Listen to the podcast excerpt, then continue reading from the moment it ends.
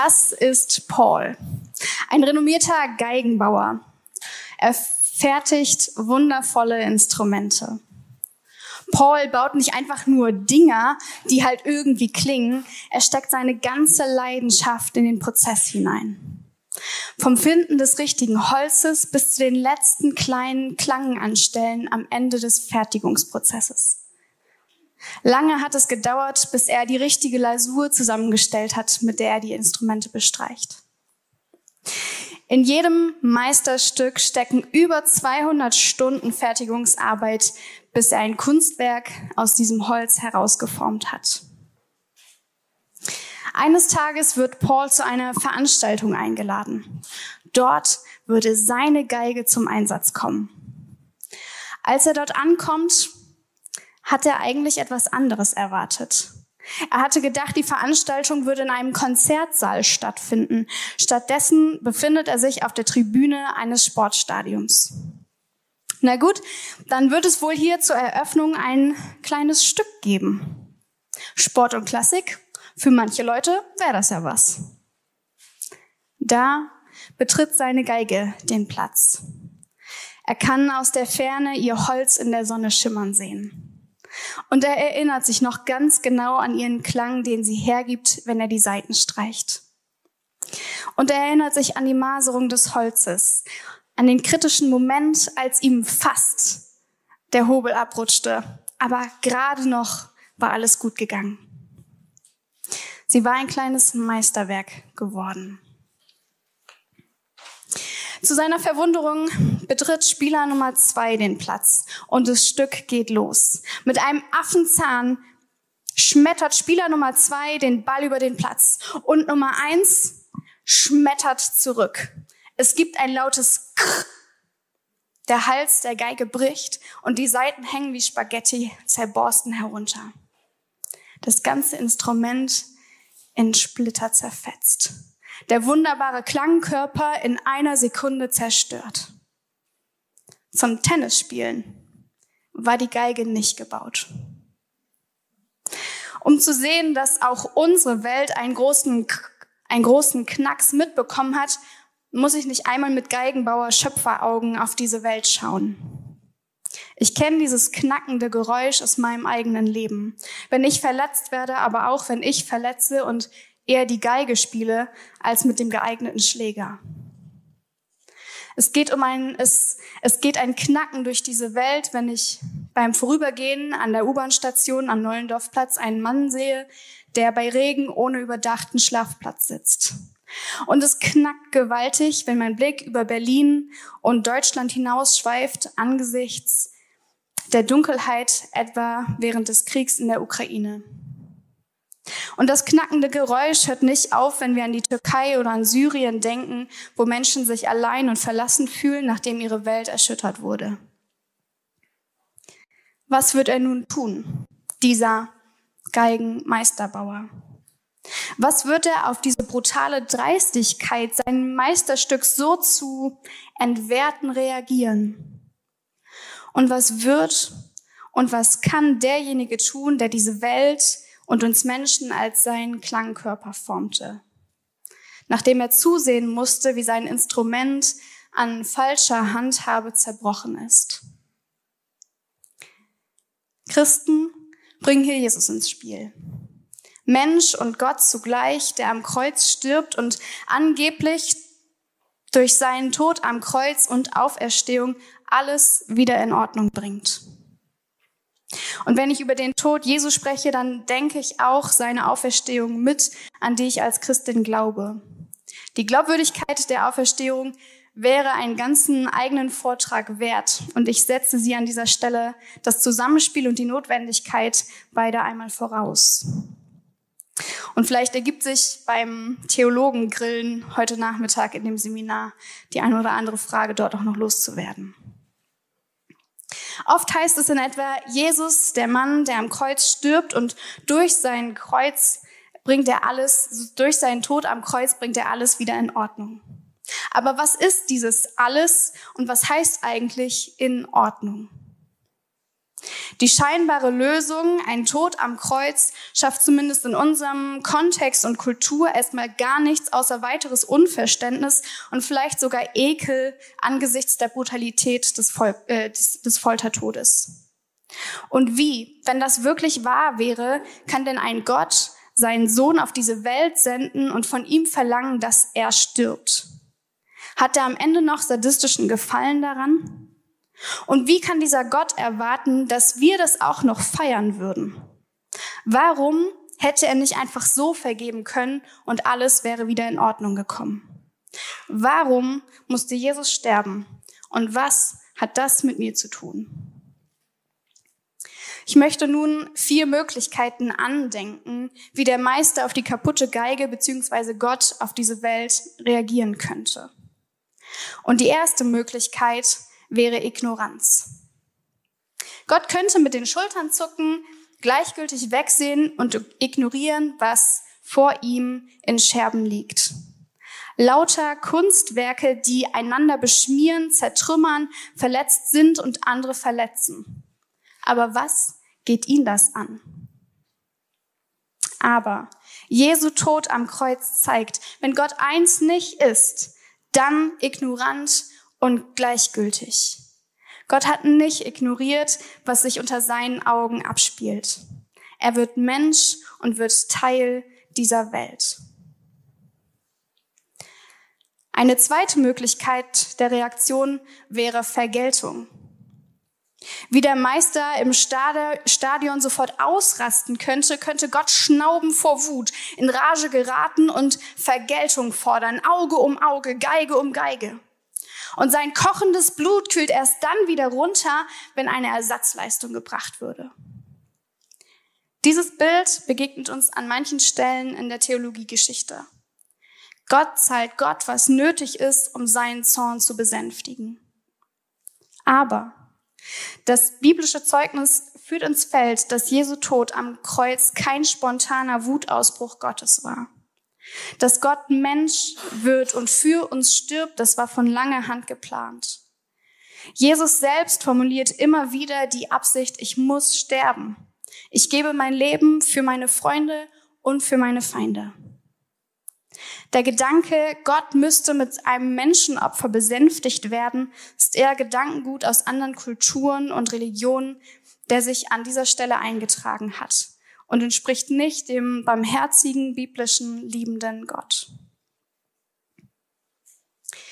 Eine dritte Möglichkeit wäre, Gott wäre nachtragend.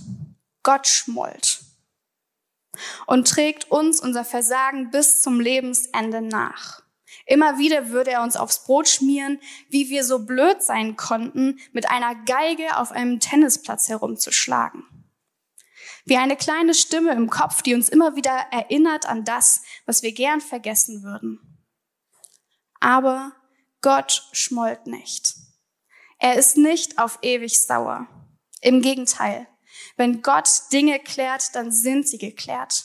Das Kreuz ist nicht dazu da, uns immer wieder an Dinge zu erinnern, sondern um uns zu zeigen, es ist ausgesprochen, erledigt und abgehakt. Es gibt keinen Grund, alles ständig neu hervorzuholen. Dadurch werden auch wir das, was uns belastet und uns verwundet, am Kreuz ein für alle Mal los. Am Kreuz ruft Jesus, es ist vollbracht. Jesus zieht einen Schlussstrich unter das Alte und das Neue kann beginnen. Wenn Gott sagt, ich habe mich darum gekümmert, dann ist es erledigt. Eine vierte Reaktionsmöglichkeit wäre leichtfertig zu vergeben. Gott würde also, egal was ihm unter die Augen kommt, schnell abnicken und sagen, ich will mich da jetzt auch gar nicht so reinsteigern. Lüge, Mord, völlig egal. Also so toll sind meine Geigen jetzt auch nicht. Das war gar nicht so schlimm. Aber auch so ist Gott nicht. Das Kreuz bedeutet Vergebung. Und das Kreuz ist doch nicht frei von Zorn. Das beweist dieser grausame Foltertod. Und mit Blick auf diese verwundete, knackende Welt bin ich dankbar für den Zorn, der, den er über alle Arten von Ungerechtigkeit verspürt. Gott vergibt, aber nicht leichtfertig. Er nimmt ernst, was an Ungerechtigkeit, Verletzung, Angst und Scham zur Sprache kommt. Er nimmt ernst, dass sich die Menschen selbst und gegenseitig kaputt machen und ihren Schöpfer mit Füßen treten. Weil er die Auswirkungen jeden Tag vor Augen hat, die tiefen Risse im perfekten Holz. Darum besteht er auf eine umfangreiche Behandlung, die dank Jesus tatsächlich vollbracht werden kann. Miroslav Wolf, ein kroatischer Theologe, der selbst großes Leid miterlebte und auch den Völkermord in Ruanda intensiv verfolgte, der schreibt, wie hat Gott auf dieses Gemetzel reagiert? Wie ein gutmütiger Opa, der die Täter liebt und deshalb das Gemetzel nicht verdammt? Sagt er, die Täter seien doch im Grunde ganz gute Menschen? War Gott nicht viel mehr vollgrimmigen Zorns gegen sie? Früher war ich sicher, dass ein liebender Gott nicht zornig sein kann. Langsam erkenne ich, dass ich einen Gott ablehnen müsste, der angesichts des Bösen in der Welt nicht zornig war. Gott ist nicht zornig, obwohl er Liebe ist. Gott ist zornig, weil er die Liebe ist. Man könnte sagen, am Kreuz stehen wir als Menschheit mit einem, unseren zerborstenen Geigen, die wir uns gegenseitig kaputt machen. Und die Folge ein großes Durcheinander, wer schuld war.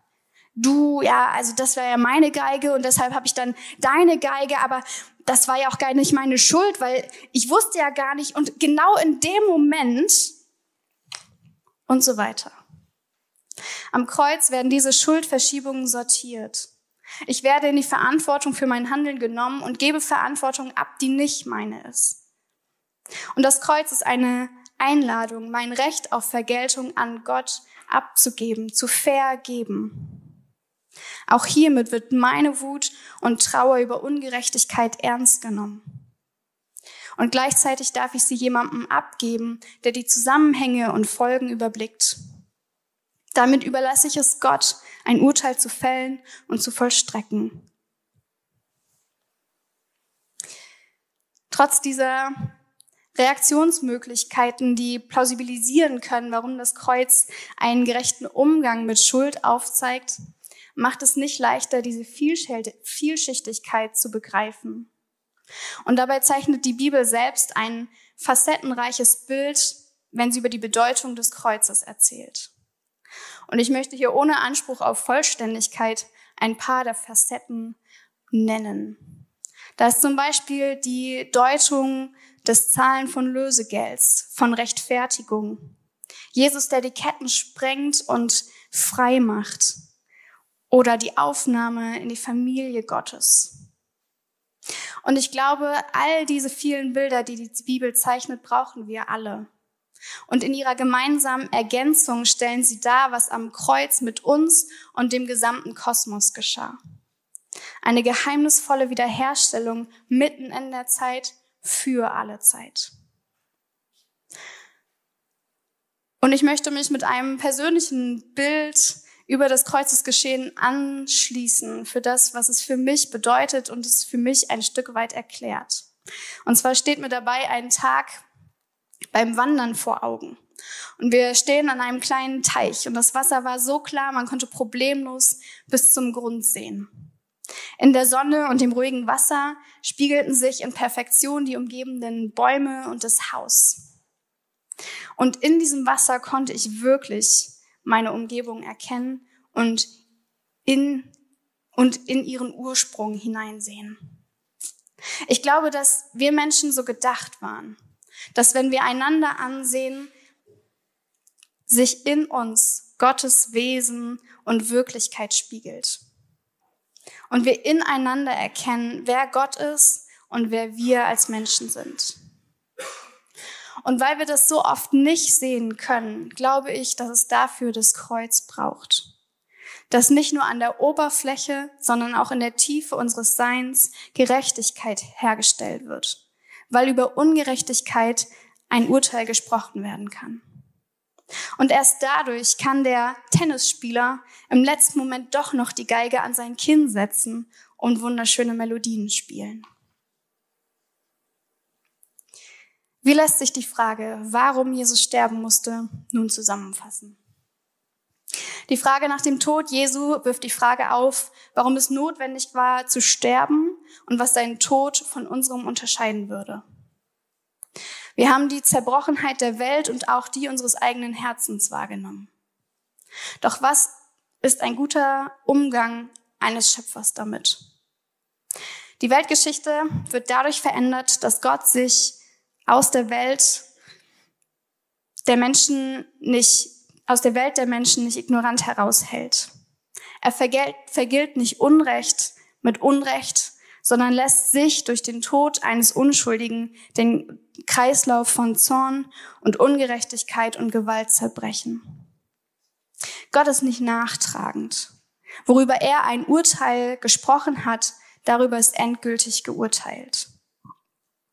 Dazu gehört es aber auch, nicht leichtfertig über Ungerechtigkeit hinwegzusehen und nur mit einem Fingerschnipsen zu vergeben. Im Gegenteil, weil Gott an der Ungerechtigkeit dieser Welt leidet und das Leid sieht, was wir einander anfügen, braucht es eine tiefgreifende Behandlung. Diese wird durch den Tod Jesu, der sein Leben freiwillig gibt, hergestellt. Sein Tod ist grausam, weil die Dunkelheit und die Abgründe dieser Welt und unseres Herzens grausam sind. Aber nicht Gott ist es, der daran gefallen hat. Er leidet an der Ungerechtigkeit und stellt sich im Kreuz zu denen, die leiden und sich allein gelassen fühlen. Durch den Tod Jesu wird Gerechtigkeit wiederhergestellt. Ganze zersplitterte Geigen werden wieder zusammengesetzt und sind dadurch in der Lage herauszufinden, welche wundervollen Melodien aus diesen wiederhergestellten Klangkörpern erklingen können. Und wir erleben, in welcher Weise wir miteinander umgehen können, wenn wir unseren Vergeltungsdurst vergeben. Die Beschäftigung mit dem Kreuz, das hat der Vortrag auch gezeigt, lässt noch viele weitere Nachforschungen und Beschäftigungen zu. Für mich ist es ein lebenslanges, wiederkehrendes Daraufstoßen und daran arbeiten, um den unterschiedlichen und sich ergänzenden Bedeutungsnuancen weiter auf die Schliche zu kommen. Aber es ist auch ein immer wiederkehrendes daran erinnert werden, wozu eine Geige beziehungsweise ich als Mensch und wir als Menschheit gedacht waren. Vielen Dank.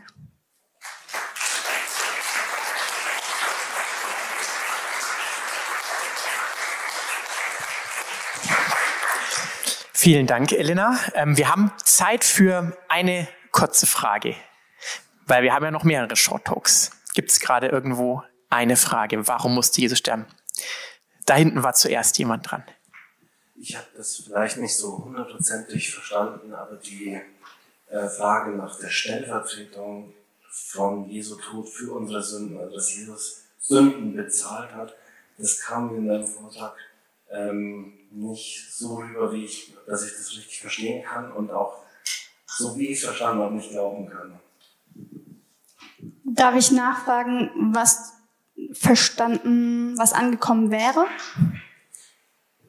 Also ein bisschen schwammig, dass den Bereich von Atonement, also Rechtfertigung, dass Jesus tatsächlich für meine Sünden am Kreuz bezahlt hat, für ähm, den Zorn, den Gott über diese Sünde hat und das tatsächlich abbezahlt. Mhm. Ja, also das, das, ist mein Verständnis und das kam bei mir nicht in deinem Vortrag rüber. Mhm.